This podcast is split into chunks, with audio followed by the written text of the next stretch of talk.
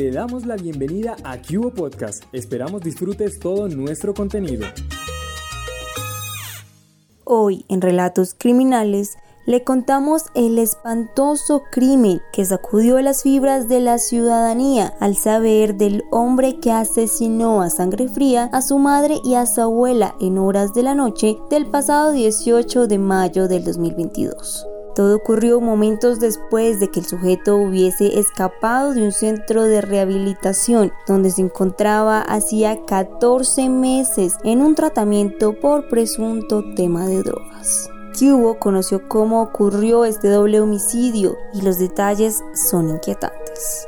En medio de una penumbra que invadía el barrio Jacqueline en la localidad de Kennedy, Divarney González Flores, un joven de 35 años, llegó a su antigua casa agitado y alterado. Doña Idali Flores Cárdenas, la madre de 58 años de edad, bajó los cuatro pisos de su vivienda amarilla y abrió la puerta. Según cuentan, la señora tenía varias casas a su disposición, entre ellas la vivienda donde fue vilmente asesinada por su hijo. El hecho ocurrió en la carrera 77Y con calle 47 bis sur.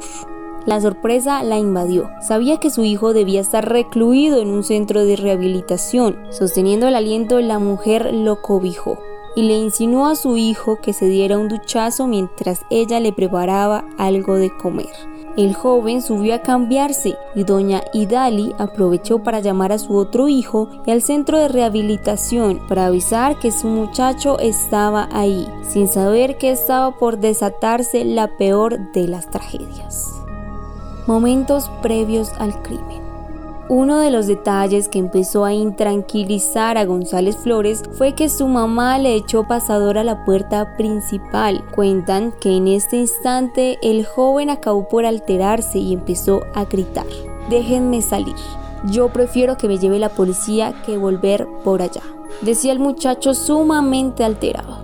Aunque las circunstancias siguen siendo investigadas, todo indica que doña Idali sostenía un cuchillo en sus manos, al parecer por dos razones, para defenderse de una eventual agresión y para evitar que su hijo saliera de la casa de cinco pisos. La confrontación escaló a tal punto que Diverney forcejeó con su propia mamá entre gritos. El muchacho al finalizar se hizo con el cuchillo de ella y comenzó a apuñalar a su madre que seguía suplicando por ayuda. Aquellos gritos fueron escuchados por doña María Santos Cárdenas de 82 años, madre de Idali y abuela del asesino. La abuelita fue a buscar el origen de los gritos. Venían del cuarto piso y al llegar a la escena vio como su nieto estaba acuchillando a la mamá. Doña María quiso intervenir, pero eso solo sirvió para extender la furia de González contra ella y también la acabó apuñalando. Según Hugo pudo conocer, este joven le propinó 16 puñaladas a su mamá en la zona del tórax y 4 a su abuela, arrebatándoles la vida a su progenitora y a su abuelita. La angustiosa captura y una revelación. Como el hermano de Diverney ya iba en camino, en compañía de dos funcionarios del centro de rehabilitación, ambos alcanzaron a llegar antes de que su hermano huyera de la escena. Estando afuera de la casa, el hermano del salvaje asesino observó que las luces estaban apagadas y la puerta cerrada por dentro. Este optó por romper el vidrio e ingresar a la vivienda. Apenas entró, vio del pasillo emerger la figura de su hermano portando un largo cuchillo con la hoja ensangrentada. La reacción del asesino fue tirarse encima de uno de los funcionarios del centro, a quien alcanzó a propinarle una puñalada en el hombro izquierdo. Mientras esto sucedía, pasaban dos cosas. El otro funcionario del centro de rehabilitación ayudaba a su compañero a quitarse de encima al agresivo paciente. Y dos, el hermano del responsable no dejaba de gritar mamá, mamá.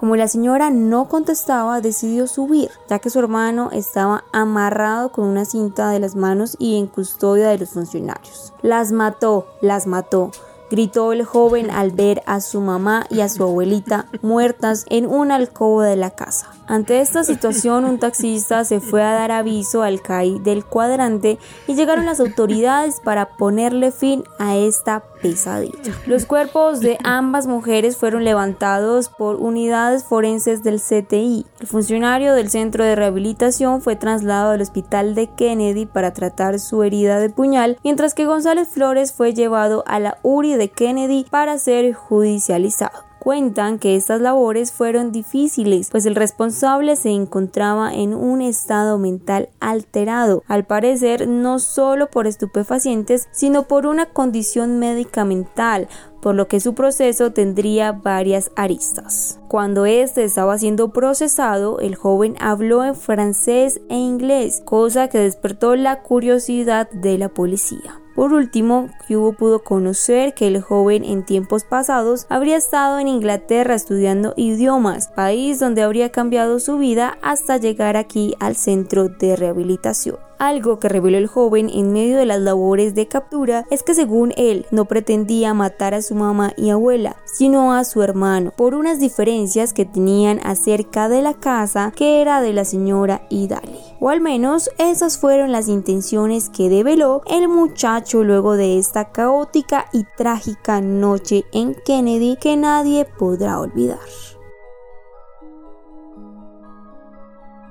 Recuerda que puedes seguirnos en nuestras redes sociales como arroba Bogotá en Twitter, Facebook, Instagram y TikTok.